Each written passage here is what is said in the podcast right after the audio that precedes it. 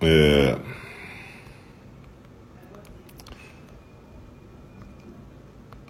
Só um instante. Eu nunca fiz os dois juntos, vamos ver como é que funciona isso.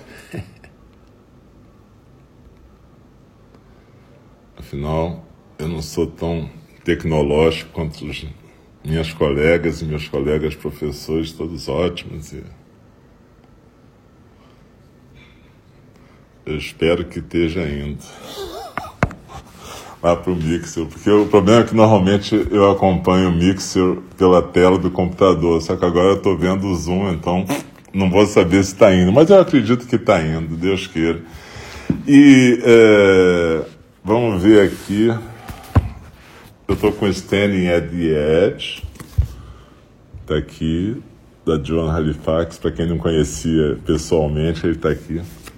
A gente está lendo o, capítulo 5, que é sobre engajamento, e a gente vai terminar hoje esse capítulo. Por isso que eu avisei que talvez demore um pouquinho mais do que aquela meia hora, porque tem umas páginas a mais para a gente terminar esse capítulo sobre engajamento. E aí, ano que vem, a gente vai ficar no, na compaixão, a partir de 6 de janeiro, eu tenho a impressão que é dia de reis, né? Que beleza. Que maravilha. Então vamos indo. E eu lembro que a gente vai fazer a fala do Dharma, é um pouco como se a gente estivesse no templo, né? E a gente faz sempre em zazen, na medida do possível, cada um na postura que conseguir, né? Pode ser, em geral, é sentado em zazen, na postura oriental no chão, mas pode ser também na cadeira, como eu estou aqui e agora, sentadinho na cadeira, com um incensozinho aqui atrás, um Buda, essas coisas que fazem a gente fazer de conta que está no templo, né? Mas de certa maneira a gente está, né? Ao mesmo tempo, todas juntas e todos juntos. Então a gente, eu vou recitar, como está todo mundo com o microfone fechado, vocês podem recitar também o verso da abertura do Dharma, né? E aí depois a gente volta para a postura de zazen. Normalmente a gente fica olhando para baixo, com os olhos fechados, e eu vou recitar o sutra e depois fazer um pequeno comentário. Então vamos lá.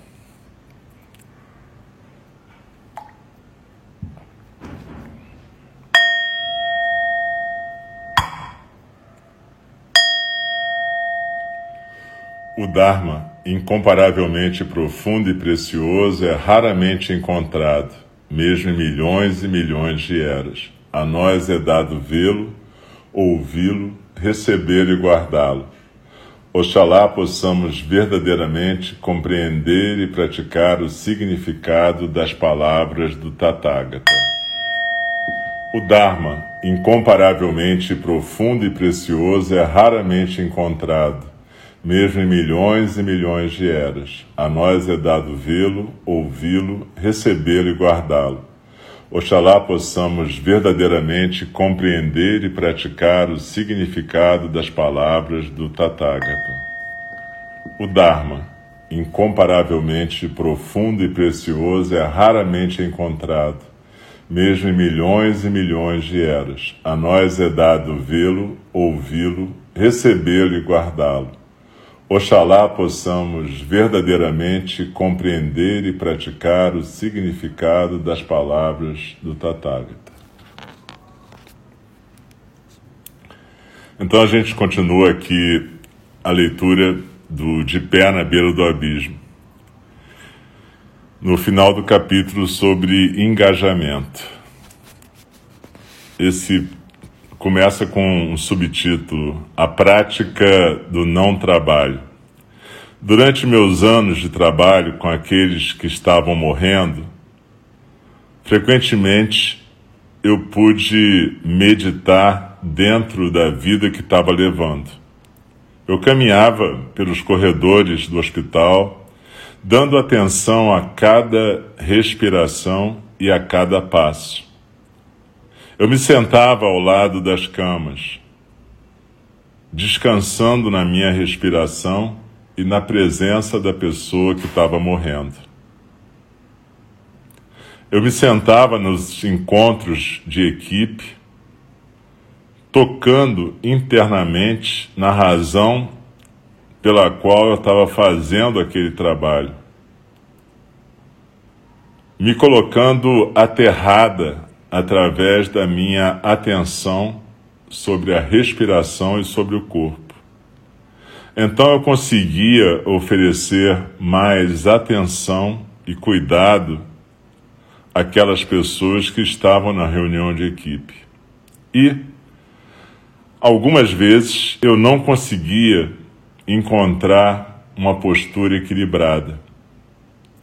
Aquilo fugia de mim, como uma maré que estava deixando a beira da praia no momento presente.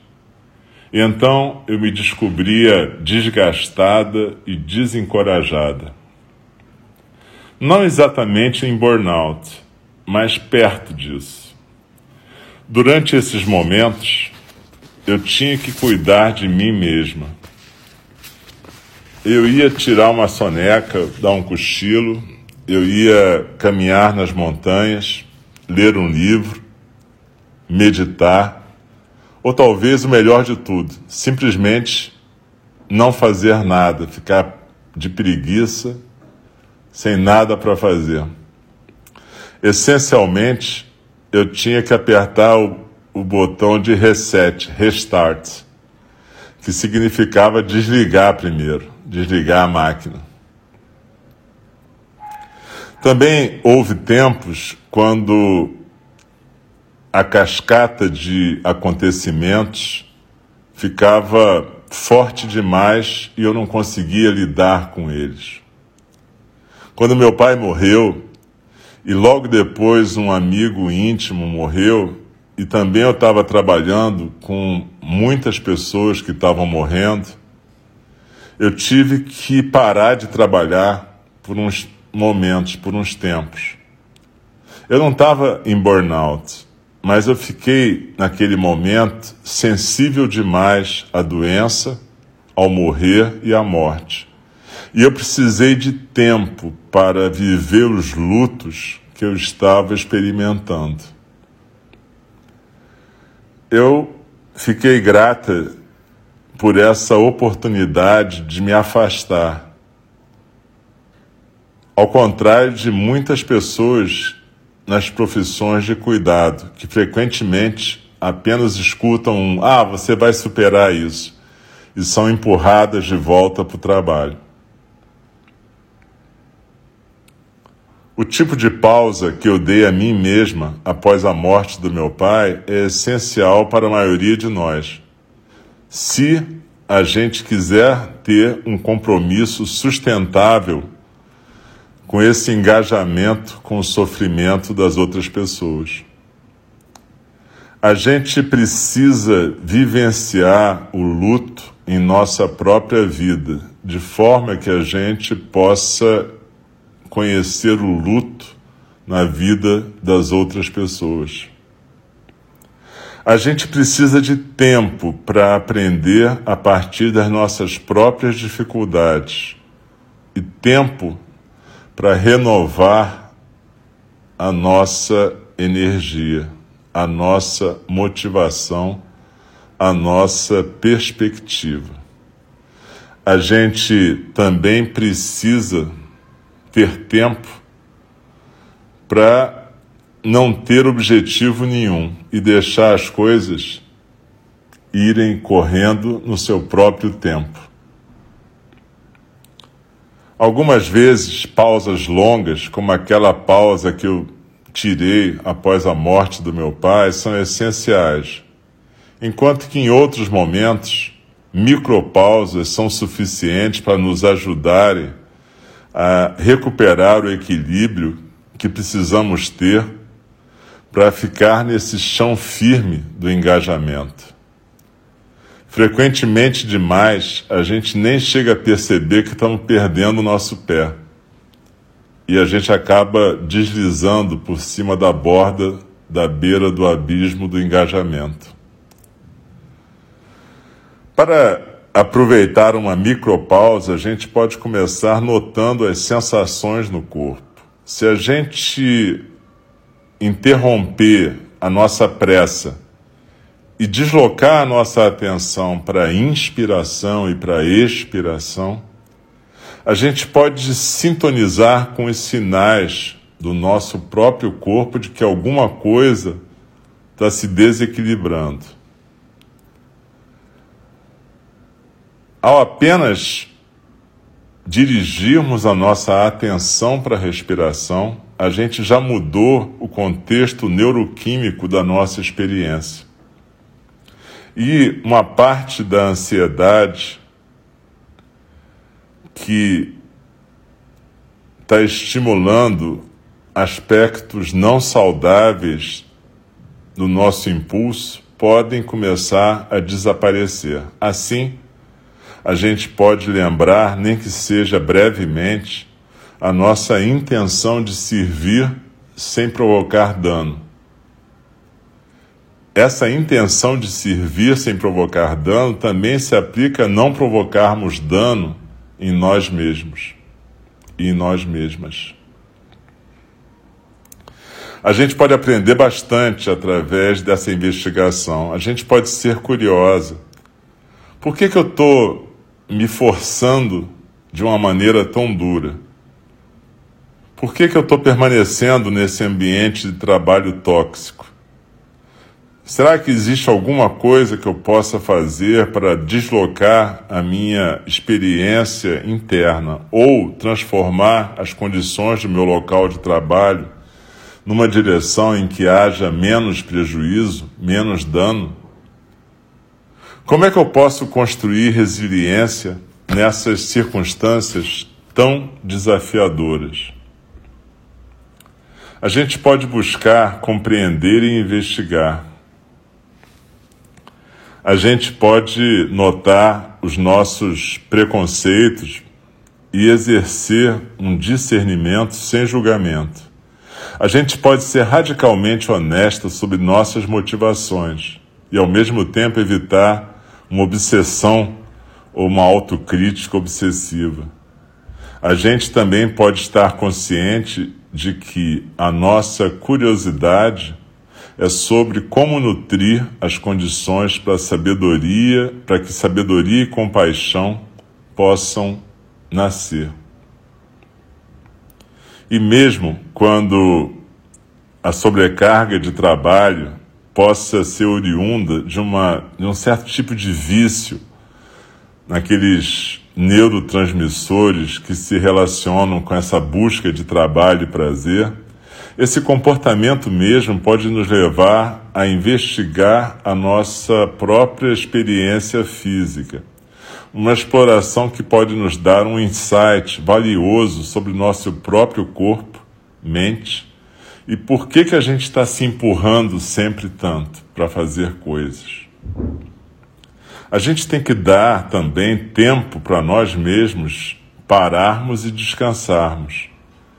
Não somente porque a gente precisa de tempo para viver o luto ou para se recuperar, se regenerar, se curar, mas apenas porque o não fazer nada é uma parte natural da vida.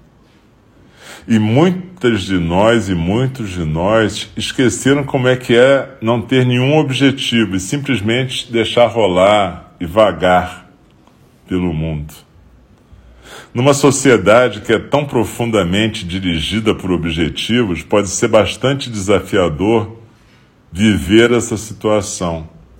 Mas, de fato, entre aspas, gastar ou desperdiçar o nosso tempo pode ser exatamente aquilo que a gente precisa. Talvez a gente não esteja desperdiçando o tempo, mas talvez a gente esteja sendo o tempo. Um provérbio, um adágio bem conhecido no Zen diz, entre aspas, nenhum lugar para ir, nada a fazer Fecha aspas. Esse é um convite para parar de correr em volta de qualquer coisa, incluindo a iluminação. Assim, eu convido a mim mesma para deixar fluir.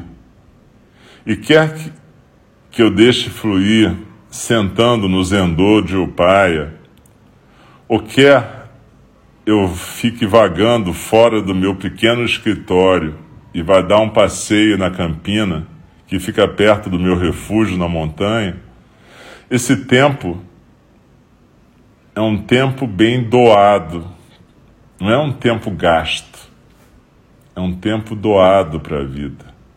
Quando a gente olha para o tempo como um recurso a ser gasto, entre aspas, a beleza, a surpresa e a nutrição que vem de não ter objetivo também deixa de ser acessível. Ao não ter objetivo, ignorar o Deus da eficiência e se perder por um tempo, a gente está vivendo lições que Turro e minha mãe me ensinaram. Turro disse, abre aspas, se a gente não se perder, em outras palavras, sem que a gente possa perder o mundo, a gente não começa a ser capaz de nos encontrarmos e compreendermos onde estamos e a extensão infinita de nossas relações. Fecha aspas. Ou, como minha mãe costumava dizer, abre aspas, Joaninha, você não tem que ir para lugar nenhum. A gente já está onde a gente tem que estar. Tá. Fecha aspas. A praia, perto da nossa casa na Flórida, nunca pareceu mais bonita do que nesses momentos. Nenhum lugar para ir, nada a fazer. Perdida e encontrada no momento. Simplesmente pratique isso. Pode ser que aqui seja exatamente o lugar onde a gente encontre inteireza no nosso coração e nossa verdadeira liberdade. E ela continua no último pedaço desse capítulo, a descoberta na borda elevada do engajamento. Um estudante, um aluno, recentemente disse para mim, abre aspas, Roshi, Parece que você fez tanta coisa na sua vida. Como é que você conseguiu isso? Fecha aspas. Eu fiz uma pausa, sorri e respondi. Abre aspas. Num dia bacana, eu consigo descansar bastante. Fecha aspas. Eu não quis dizer que eu tiro cochilos todo dia, apesar do que na minha idade isso está acontecendo com cada vez maior frequência. Eu também não estou falando sobre o tipo de descanso que uma boa, um, umas boas férias podem oferecer para nós. Nem o tipo de descanso que seja um escapismo. Não, eu estava falando do tipo de descanso que é encontrado na experiência de estar relativamente à vontade no meio das coisas, mesmo no meio de situações difíceis. Um estar à vontade que é sobre ter uma falta de resistência, diante daquilo que está na minha frente. Estar presente e ser constante. Esse mix, essa mistura de não resistência e constância contínua é alguma coisa que a gente cultiva na meditação budista. Na minha própria prática de meditação, eu aprendi que dar atenção plena a um objeto, tal como a respiração, engendra, cria constância e o estar à vontade, assim como poder e descanso. Quando a gente fortalece essas qualidades, a gente usualmente encontra a vida com aquilo que o irmão David Stendhal chama de coração inteiro. No budismo, estar ocupado e preocupado não é uma fonte de méritos. Você não pode se iluminar ficando ocupada.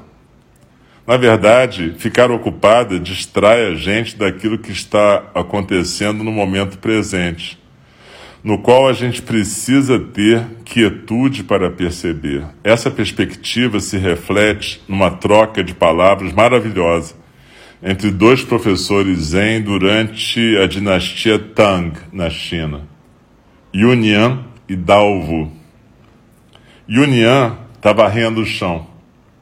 Daowu, que é mais velho, diz: Ah, ocupado demais. Yunyan responde: Você deve saber que existe alguém que não está ocupado. Daowu pergunta: Ah, então quer dizer que existem duas luas? Yunyan então segura, levanta sua vassoura e diz: Que, que lua é essa? Essa história aparece primeiro numa compilação de koans do século XIII. Yunian, o professor mais jovem, estava rendo o chão. Talvez exista um certo sabor de estar muito ocupado e importante do jeito que ele estava rendo. Quando Daovu dá uma chamada nele e fala: Nossa, você está ocupado demais e o Nian provavelmente para de varrer, mas então ele dá uma resposta clichê zen para o Daovu.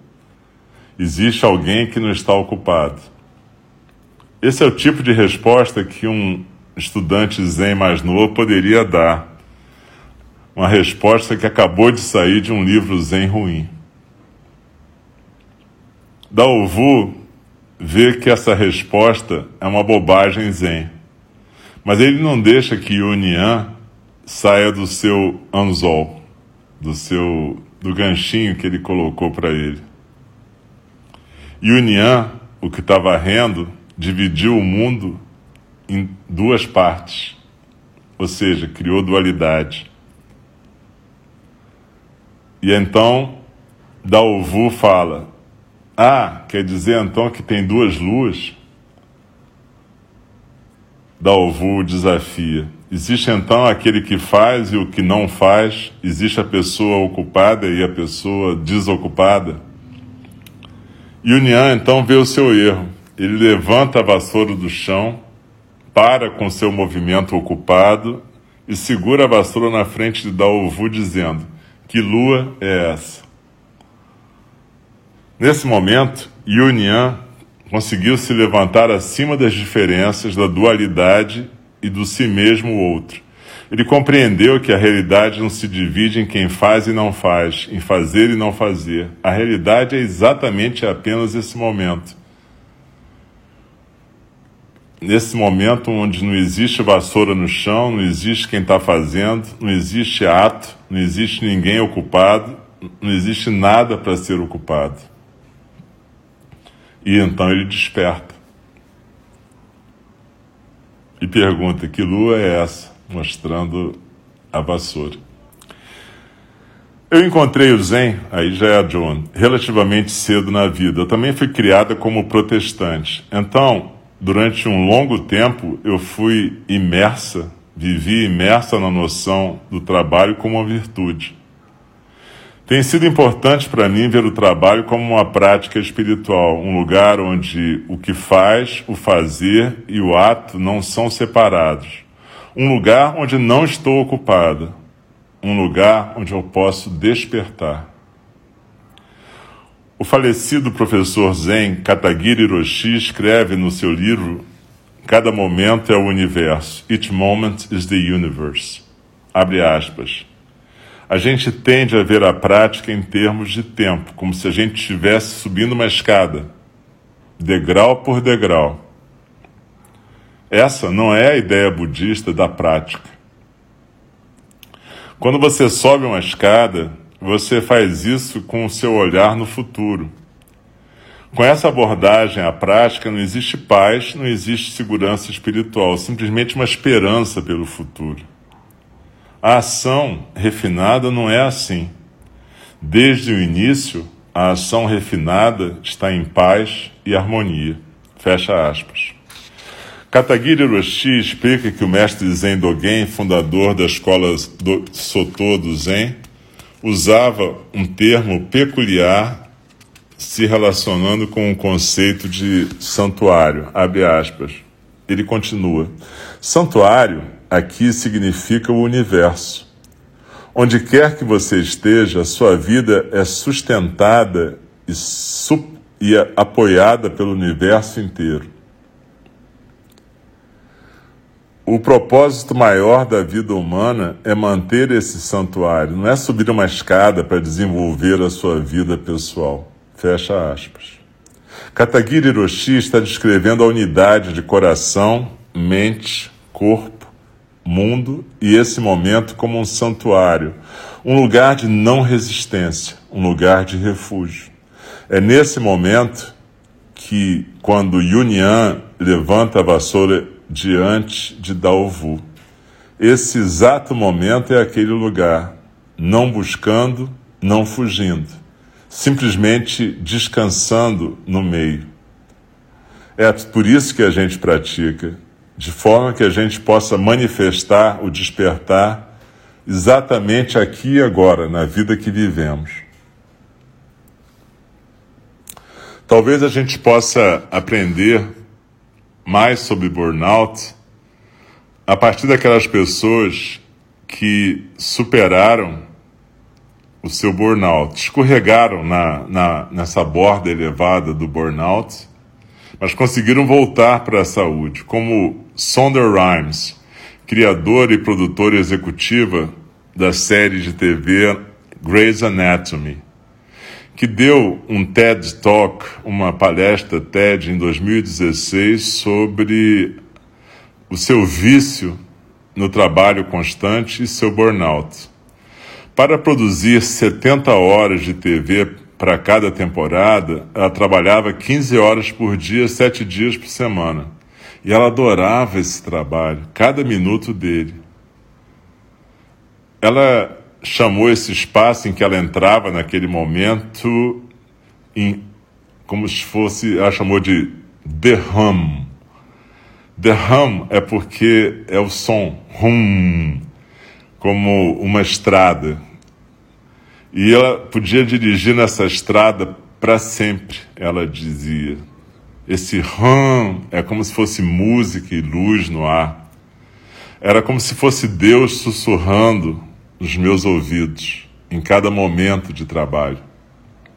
Mas um dia, esse rum, esse murmúrio, parou. E ela diz: O que, é que você faz quando aquilo que você faz, o trabalho que você ama, começa a ter um gosto de poeira? Quando para aquele som da, da voz de Deus, quem é você? O que você é? O que, é que eu sou? Se a música no meu coração cessa, para de tocar, eu posso sobreviver no silêncio? Durante esse período cinza, silencioso, ela começou a aceitar os pedidos da sua filha, que a chamava para brincar. E alguma coisa importante aconteceu. Quanto mais ela brincava com as suas crianças, mais esse som, esse rum voltava. O que Rhymes precisava era de brincar, o oposto do seu trabalho altamente estressante. E ela precisava de mais tempo com suas crianças, cujo processo de crescer ela estava perdendo enquanto trabalhava tanto. Ela compreendeu que aquele som que ela adorava não era só o trabalho, era sobre alegria e amor. Ela disse, abre aspas, Agora eu não sou esse barulho, e esse barulho não é sou eu, não mais. Eu sou bolhas e dedos cheios de lama e jantares com amigos. Eu sou como a vida. Eu sou como o amor. O som do trabalho também é uma parte de mim, não é, mas não é tudo de mim. E eu agora sou muito mais grata. Fecha aspas. Hoje, sempre que suas crianças pedem que ela brinque com elas, ela diz sim. Tipicamente, o tempo de atenção de uma criança ou das crianças dela é cerca de 15 minutos. Então é bastante fácil dispor desses 15 minutos, mesmo enquanto ela está escrevendo para quatro séries de televisão. Abre aspas. Meus pequenos seres humanos me mostram como viver, fecha aspas, ela diz. Ela acha que brincar salvou a carreira dela. Conexão. Último trecho desse capítulo sobre engajamento. Chama-se Conexão. Como com todos os estados da beira do abismo, ficar preso no pântano do burnout também pode ser útil para nós. Uma crise nos valores pode nos fazer refletir sobre o curso que nossa vida tomou. O burnout é uma aflição que pode nos dirigir de volta para a nossa vida interior e nos encorajar a trabalhar com os padrões mentais que nos compeliram a nos engajarmos no alto dano, no dano a nós mesmos e na desconexão dos outros.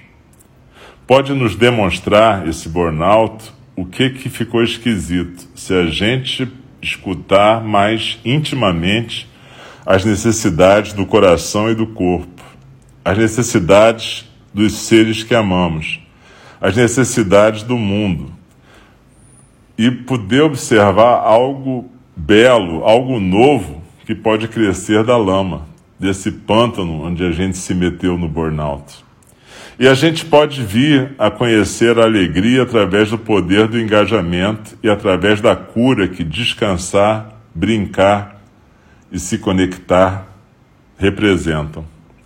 Omid Safi, diretor do Centro de Estudos Islâmicos da Universidade de Duke, traz à luz uma dimensão do engajamento que se abre em direção ao coração humano. Ele escreve: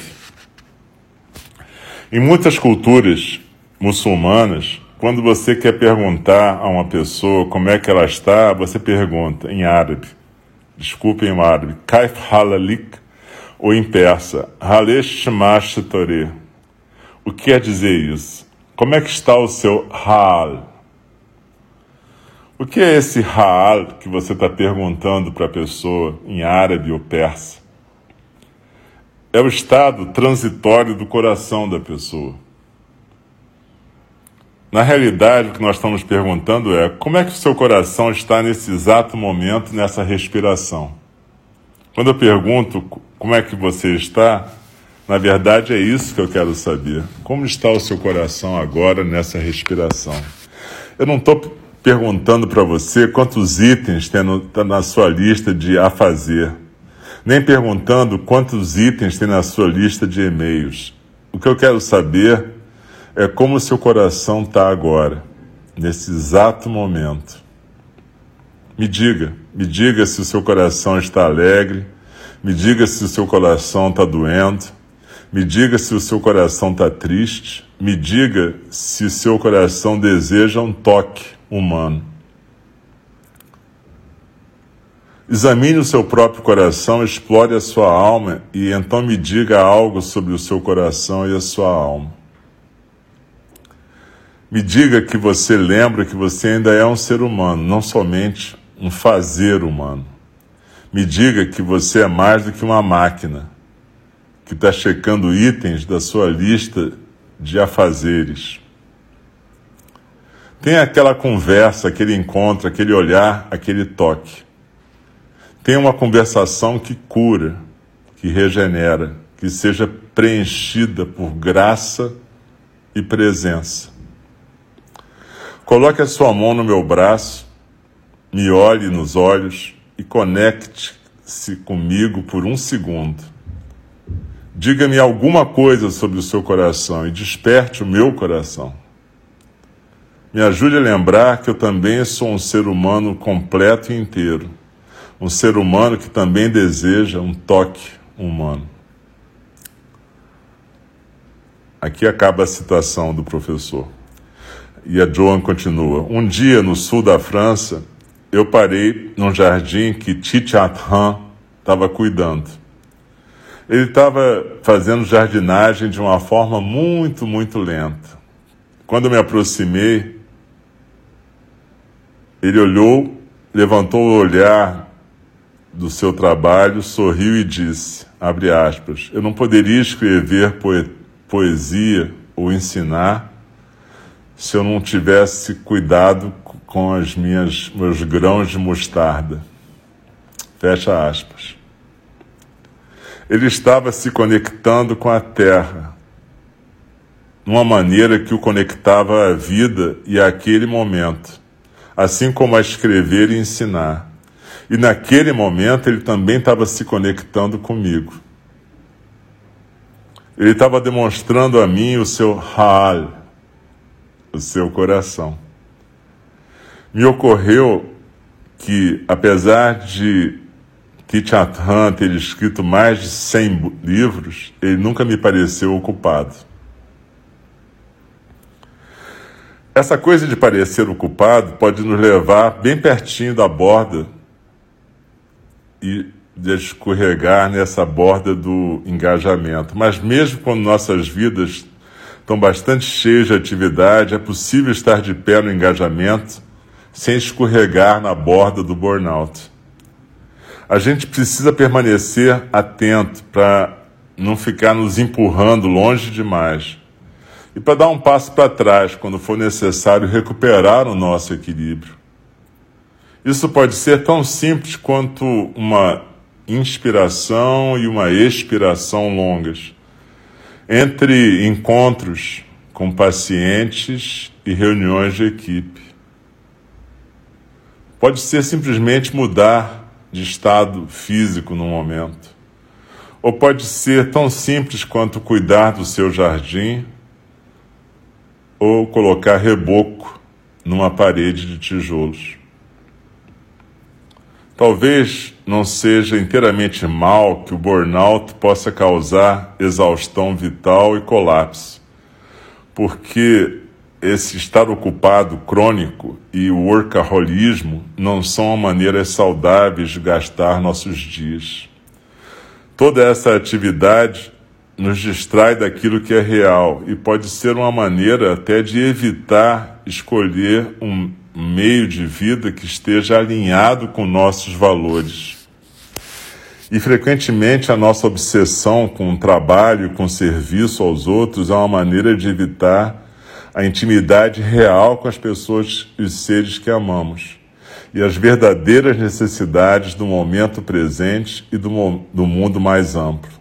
O burnout e a exaustão, a fadiga vital se tornam então um freio de emergência, de forma que a gente tenha que parar, lentificar, realmente parar. O burnout faz com que a gente tenha que renovar nossas aspirações espirituais mais profundas e olhar profundamente o que representamos o que cuidamos, quais são nossos valores, qual é o nosso verdadeiro chamado. Encontrar alegria e beleza no caminho do serviço. É isso que eu acho que Dogen queria dizer usando as palavras, entre aspas, dar vida à vida. E a, a Joan, nesse final do capítulo, ela lindamente, poeticamente, fala sobre a necessidade de encontrar essa frase do Dogen, que está no Shobogenzo também. Nada a fazer, nenhum lugar para chegar. Quando eu fui ordenado pelo mestre Tokuda, ele escreveu em japonês no meu Hakusu essa frase: Nenhum lugar para ir, nada a fazer. E eu demorei, nem sei se eu já entendi exatamente o que quer dizer isso, mas na verdade significa exatamente não fazer aquilo que Katagiri Hiroshi diz. Não transformar a vida em ficar subindo uma escada como se no final da escada tivesse um lugar bacana para chegar. Não, não é isso. Cada momento é exatamente a vida aqui e agora. E se a gente for capaz de viver assim, a gente vai ter alegria em cada momento, mesmo nos momentos de tristeza e luto. Porque essa alegria que ela está falando aqui não é alegria comum, é alegria transcendental, alegria que é uma paramita, mudita, como o Buda falava. Uma alegria do encontro com a vida, seja como for esse encontro. Ou como ela diz que a mãe dela dizia, Joaninha, não é preciso ir para lugar nenhum, a gente já está no lugar. Então, às vezes, a gente fica tão obcecado em servir, em ser eficiente, em fazer tudo que a gente se propôs a fazer, a cumprir nossos votos, que a gente se empurra além do limite e vai para o burnout. E, ao mesmo tempo, a gente não consegue brincar com as nossas crianças, como ela falou naquele exemplo da autora. A gente não consegue estar com os seres que a gente ama. Essa pandemia para algumas e alguns de nós mais privilegiados, possibilitou esse tempo de parar. Nem todo mundo teve esse privilégio, mas quem teve também não aproveitou necessariamente. E eu descobri nos meus dias, que eu vivo em geral em Friburgo e não aqui no Rio, como eu estou hoje, eu vim para o Rio para poder estar com pessoas que eu amo, minhas tias. Na verdade, a minha tia Marlene, que tem 85, e uma senhora que foi babá das minhas filhas, que mora aqui na minha casa no Rio. Então as duas moram aqui e eu passo alguns dias por mês com elas aqui.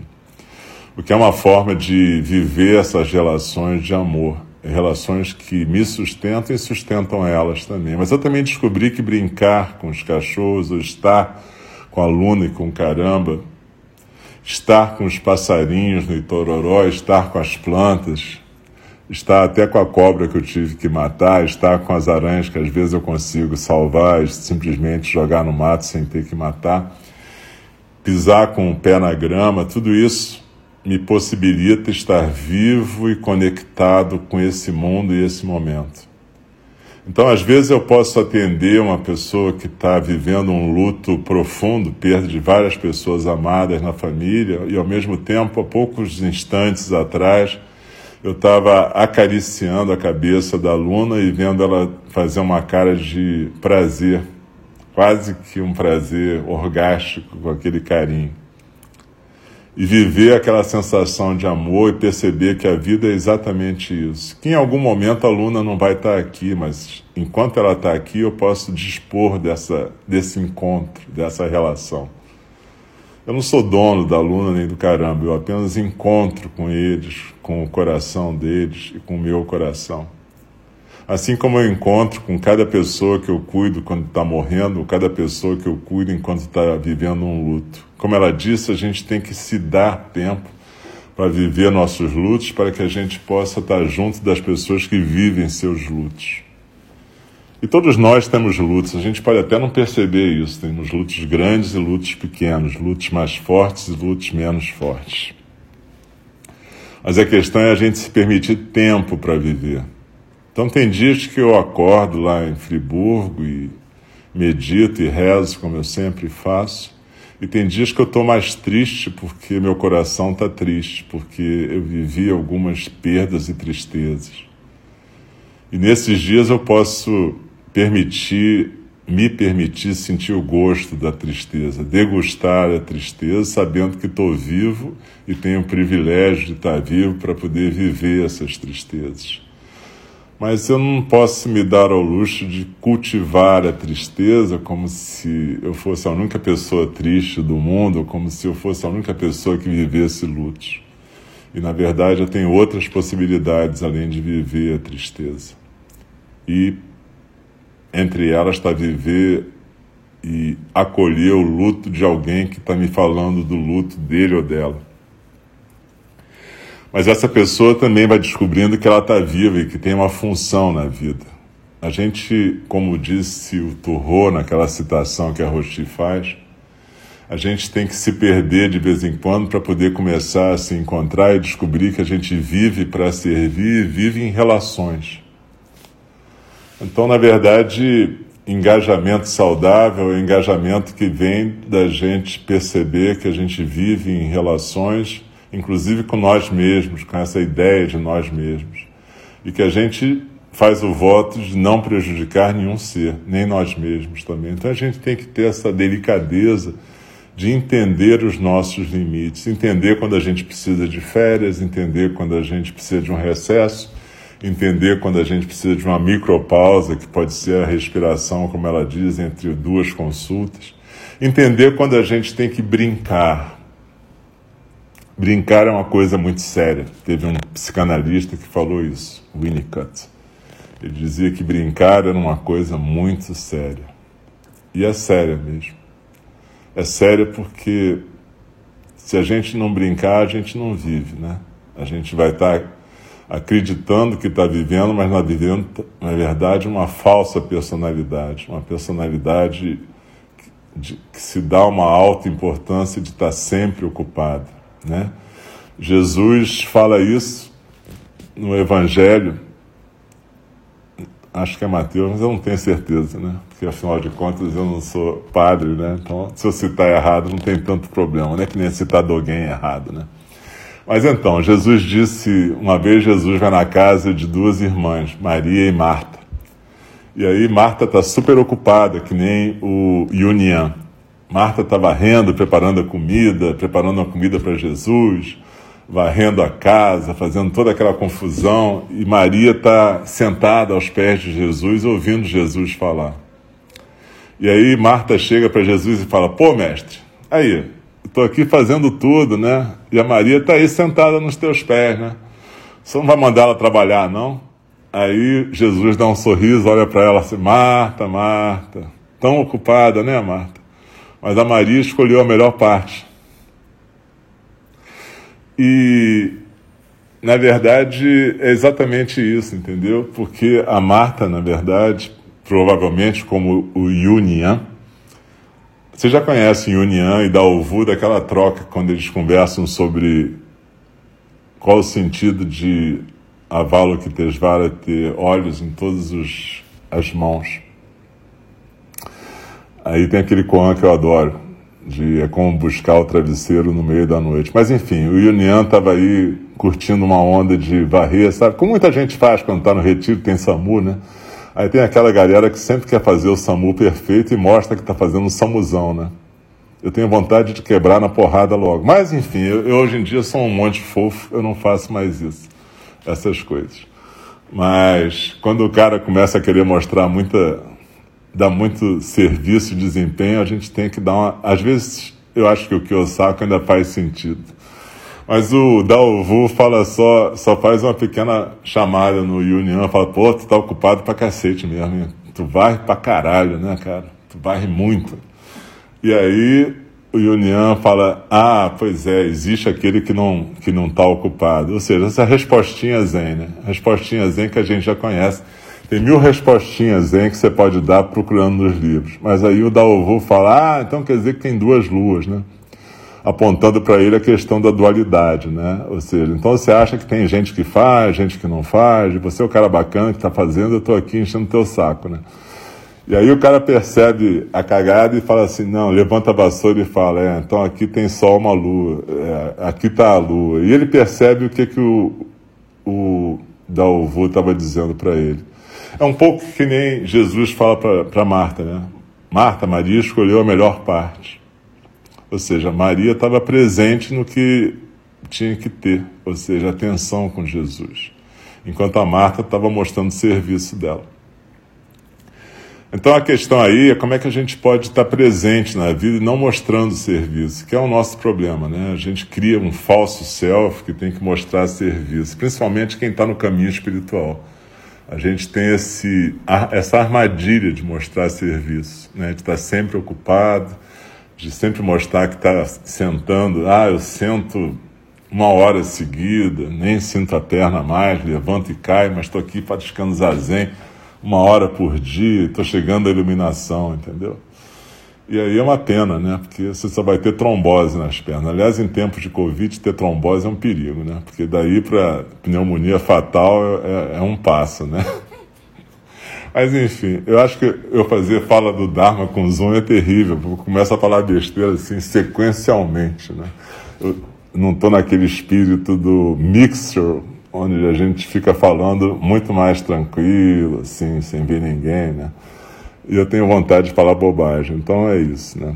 É, é, então eu vou voltar para a minha postura de professor agora e terminar essa fala do Dharma, até porque tem a galera que está no Mixer, né? E eu espero que eles estejam ouvindo, porque eu não sei. Peraí.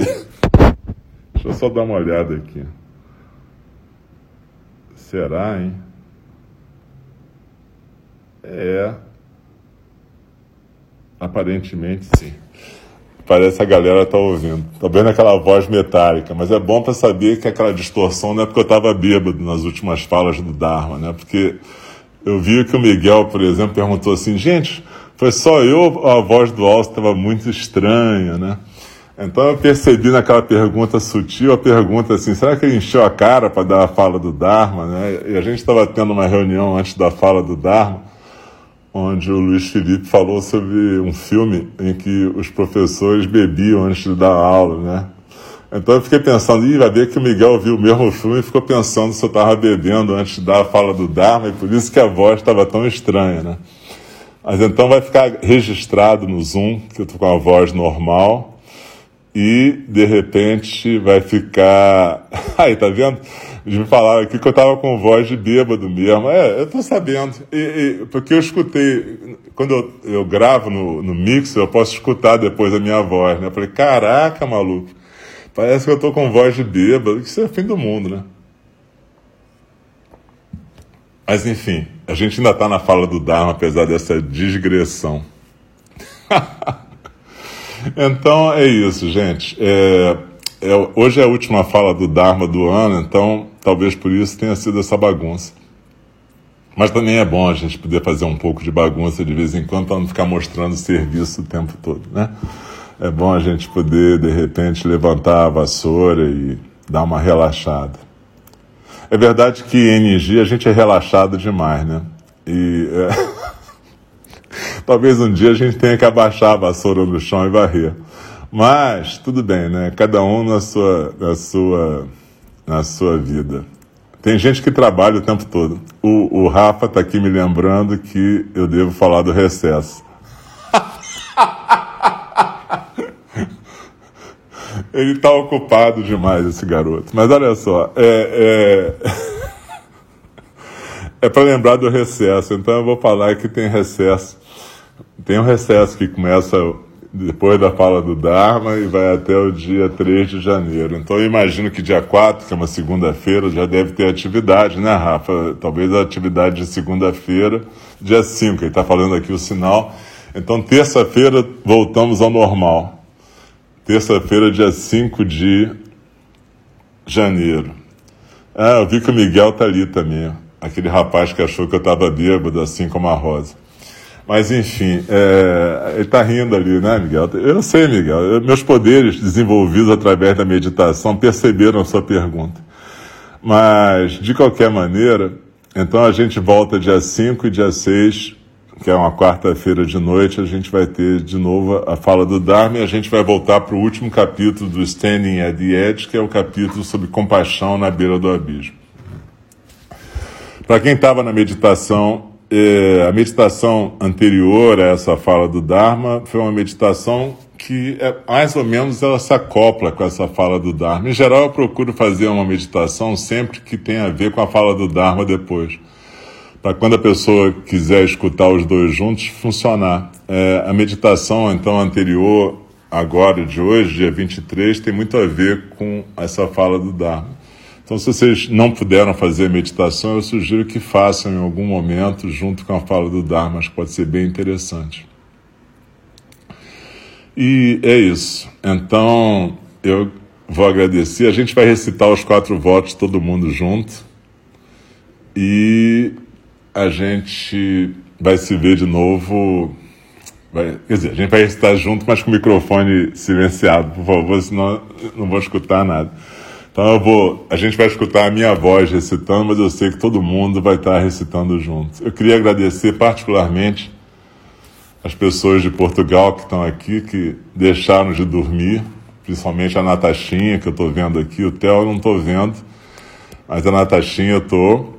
Talvez o Theo esteja só no, no Mixer por causa da internet dele. Eu entendi que quando ele falou que está na terrinha, eu suponho que ele esteja no lugar da família dele, porque para a gente a terrinha é Portugal. Então quando ele falou assim, estou na terrinha, não disse nada para mim, né? Quer dizer, eu, eu sei que ele está em Portugal, né? Mas eu imagino que para ele que está na terrinha, dizer que está na terrinha quer dizer um outro lugar, né? Eu imagino. Então, é, suponho que ele quer dizer que está com pouca internet, porque ele está em algum lugar estranho em Portugal, um lugar sem internet. Não sei como um país de primeiro mundo pode ter lugares sem internet, mas, enfim. É Portugal, né? Nosso, nosso ancestral. Então, deve ter algum lugar lá que é que nem o Brasil, sem internet decente. Eu imagino isso. Mas, enfim, é, eu queria agradecer a Natachinha, ao Theo, a Ana Pedro, que são os que eu conheço mais de Portugal. E, porque eu sei que ficar acordado até essa hora é dose, né? Ainda mais com a minha voz monótona falando, né? Eu me lembro que a Márcia, minha falecida esposa, sempre dizia isso. Quando ela estava com insônia, ela pedia para eu ler um texto budista, ela dormia em 10 minutos em geral. 5 a 10 minutos ela já estava dormindo. Quando era o Shobogenzo, então a menina, em 3 minutos ela dormia, sem sacanagem. Era um negócio assim, tira e queda. Se o pessoal descobrisse isso, não ia ter mais Rivotril, Steel Knox, nada disso. É só você botar uma gravação minha lendo o Shobogen, você dorme em 3 minutos, em 3 a 4 minutos você já está dormindo e roncando. É um espetáculo. E ainda tem a vantagem de você deixar o Shobogenzo entrar pelo seu inconsciente durante a noite, né? Agora é engraçado, a galera acha que eu bebo porque a voz estava distorcida. Quando a minha voz está normal, eu posso falar coisas muito mais absurdas do que quando eu estou bêbado. Mas a galera ainda acha que eu preciso beber para falar coisas absurdas. É estranho isso, né? Eu não sei. Os praticantes às vezes são muito esquisitos, né? Ah, deixa para lá. Então eu queria agradecer a todas e todos por a gente estar junto aqui. Graças a Deus a gente conseguiu sobreviver, todos nós e todas nós, à pandemia, né? Se a gente está aqui é porque a gente conseguiu driblar o Covid, né? Às vezes eu penso no Covid como se fosse uma bola de boliche, a gente fosse aqueles, aquelas coisas que ficam, os, os pitocos do boliche, né? Aí lá vem aquela bola que é o Covid, a gente, opa, passou aqui perto, opa, passou ali, né? E a gente está escapando por enquanto, né? Mas, graças a Deus, estamos ainda vivos, né? E talvez até vivos o suficiente para tomarmos vacina em algum momento e nos encontrarmos ao vivo, seja em Eningi ou Toguekodi. Hoje a gente decidiu que o próximo Rohatz, aquela, aquele retiro de, da primeira semana de dezembro, vai ser em Portugal, em Togué Codi, o templo do coelho da lua do luar do coelho, eu nunca, eu nunca sei direito, mas tudo bem, serve os dois, né? mas, de qualquer jeito, se Deus quiser, vamos estar todos vacinados e vacinadas e podemos estar juntos e, como disse aquele sábio professor muçulmano, a gente vai poder tocar os nossos braços, né? Tocar, sentir um toque humano. E acho que a Natachinha vai escrever o nome do templo direitinho aqui no nosso chat. Escreveu, filho? Não, não escreveu. Eu não estou vendo nada escrito aqui. Mas tudo bem. Escreve aí depois o nome do templo. É Toguecodi, mas o nome em português. Ah, ah, tá aqui, Luar do Coelho. Templo do Luar do Coelho. Tá aqui, esse é o nome correto. Então tá, obrigado. Eu estou sempre aprendendo aqui. Então, galera, cada um no seu canto aí, no seu quadrado. Essa frase nunca foi tão verdadeira. Cada um no seu quadrado, e aí, ou no seu retângulo, e a gente vai recitar os quatro votos. Muito obrigado. Um Feliz Natal para todas e todos. A gente fez aquela meditação e incluiu a parte do luto no final, porque essa época de Natal muita gente vivencia lutos e perdas e sente faltas. Então, como algumas pessoas falaram comigo antes da meditação, eu resolvi incluir essa parte que a Joan inclui para a gente entender que tudo faz parte da vida e que se a gente está vivo no Natal, a gente está vivo para poder sentir falta também de quem se foi, poder honrar a memória de quem se foi. E nada melhor do que a gente continuar vivo e servir para a gente honrar a memória de quem se foi. Né? a gente valorizar a nossa presença nesse mundo. Mas valorizar, lembrando sempre que valorizar pode ser não fazer nada também, tá? Pode ser simplesmente olhar o pôr do sol, olhar o nascer do sol, olhar as laranjas da janela, que nem a Natasha fez outro dia, mandou uma foto, passar a mão no cachorro, matar a cobra, sei lá, tomar banho de cachoeiro. Tudo pode ser o momento da vida da gente. Então eu queria desejar a todas e todos um Feliz Natal, um ano de 2021 bem bacana, que a gente possa sobreviver, todas e todos, que nossos familiares também, que a gente possa ter paz de espírito para viver nossos lutos, que a gente tenha capacidade de acolher nossas dores, que nossos corações possam se fortalecer e viver as dores e as alegrias desse momento de vida. E, enfim, é isso. Que a gente possa recitar agora os quatro votos e depois até dia 5 de janeiro para quem for meditar na terça e dia 6 para quem estiver junto comigo. Vamos lá.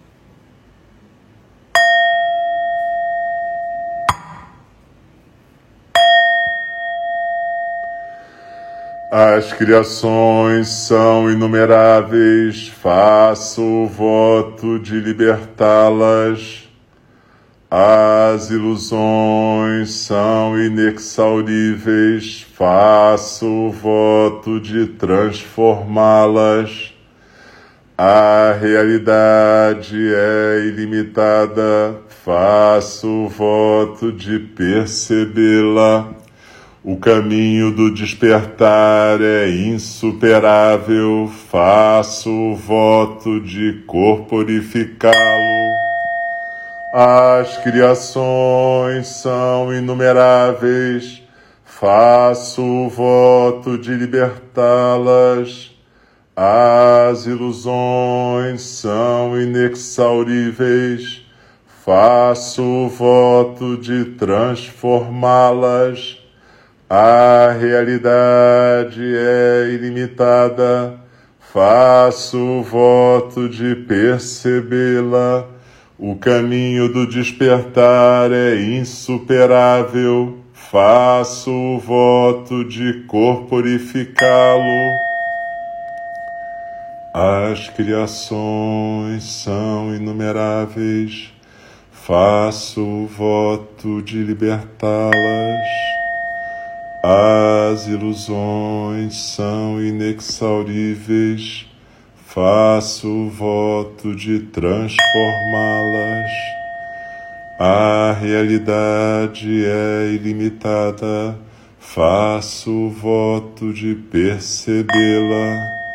O caminho do despertar é insuperável, faço o voto de corporificá-lo. Deixe-me respeitosamente lembrá-los: a questão de vida e morte é de importância suprema. O tempo passa e a oportunidade é perdida. Vamos despertar, despertar, preste atenção. Não desperdice a sua vida.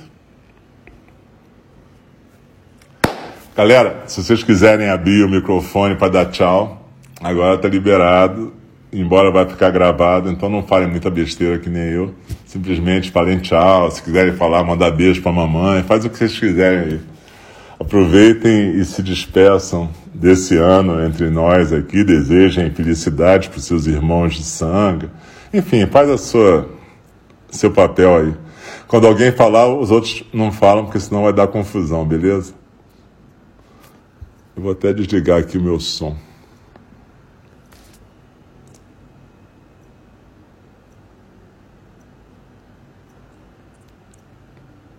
Eu tô vendo. Bom, podem ficar calados para sempre também. Agora é, é, o seguinte, não desperdice sua vida, mas pode ser não fazer nada. Eu vi que o iPhone do Miguel tá ali aberto, não sei por que, que ele abriu, se ele queria falar ou não, ou se ele simplesmente. Ele tá tão nublado, Miguel, né? Tá embaçado. Não sei o que, que houve com ele, não. Deve ser o frio lá na Eslovênia. Deve estar tão frio que embaçou o telefone dele, coitado. Mas, de qualquer maneira, ele ainda estava vivo para viver esse último momento do Dharma de 2020 aqui de Eningi. Mas, enfim, tudo bem. Daqui a pouco ele vai tomar uma vodka eslovena para dar uma aquecida, estou sabendo. Eu nem imagino que horas são lá na Eslovênia. Portugal, que horas são? Se Portugal são o quê? Meia-noite e meia? Uma e meia da manhã? Uma e meia? Ou meia-noite e meia? Fala aí, Natasha. Não sacrifica.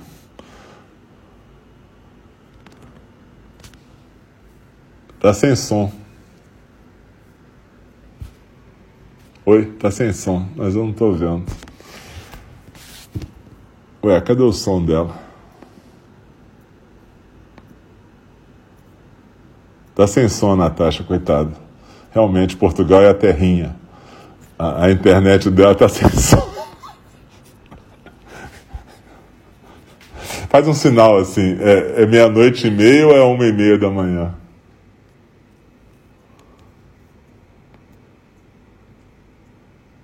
Ela vai escrever. É, eu não estou ouvindo. Por que, que eu não estou ouvindo? Ah, já entendi. Eu estava eu tava silenciado. Agora que eu entendi. Pois é, sabe por que, que eu tirei o som? Porque senão vai ficar tocando o mixel, tem um delay, tá ouvindo? Olha eu falando com voz de bêbado no mixel. Agora vai ter o. Tem... Só agora que tá passando no mixel o, os quatro votos, tá vendo? As criações inumeráveis. Caraca, mano. Faço o voto de libertá-las. As ilusões são Aí, vocês são testemunha que eu não bebi, viu? Faço o voto de transformá-las. Horrível. Por isso que eu não posso ouvir vocês, porque se eu abrir o, microfone para escutar, eu vou escutar o mixer. Até acabar isso aqui, eu não posso. Mas eu posso, né? Ou não posso? Cadê? Miserável, faço voto de corporificar. Ah, não posso não, sabe por quê?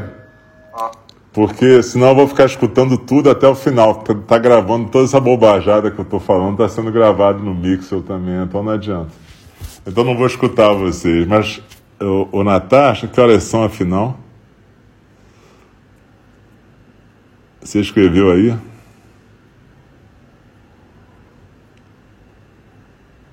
É, dá pra cortar, mas eu não quero cortar, não. É, voz de Darth Vader. É verdade, voz de Darth Vader eu curti.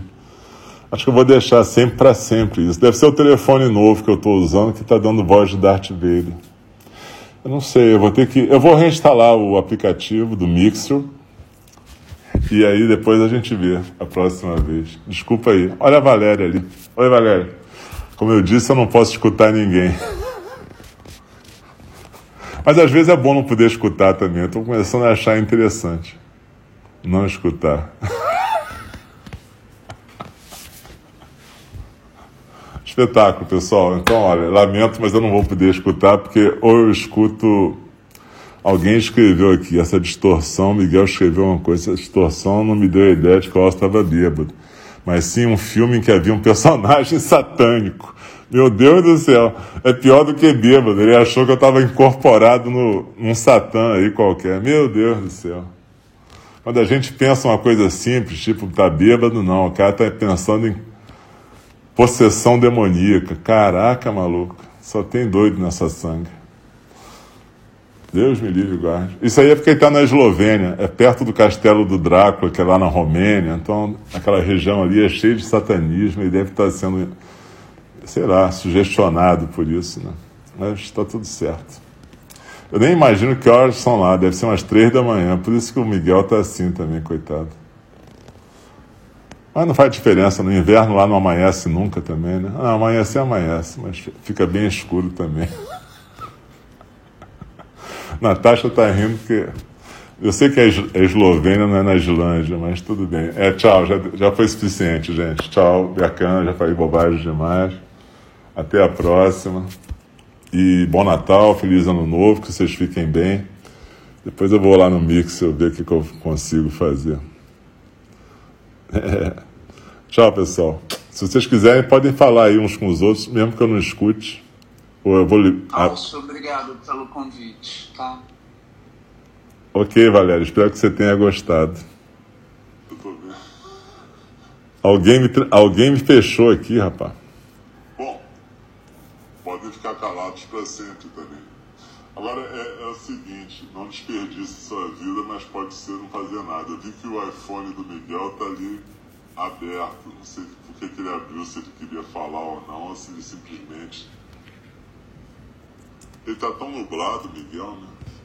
Tá embaçado. Não sei o que, que houve com ele não. Deve ser o frio lá na Eslovênia.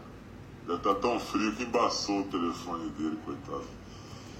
Mas, de qualquer maneira, ele ainda estava vivo para viver esse último momento do Dharma de 2020 aqui de energia. Mas, enfim, tudo bem. Daqui a pouco ele vai tomar uma vodka eslovena para dar uma aquecida, tô sabendo. Eu nem imagino que horas são lá na Eslovênia. Portugal, que horas são? Se Portugal são o quê? Meia-noite e meia? Uma e meia da manhã?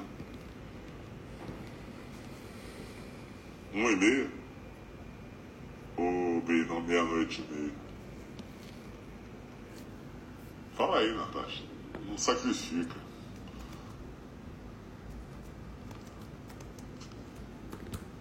Tá sem som. Oi, tá sem som, mas eu não tô vendo. Ué, cadê o som dela?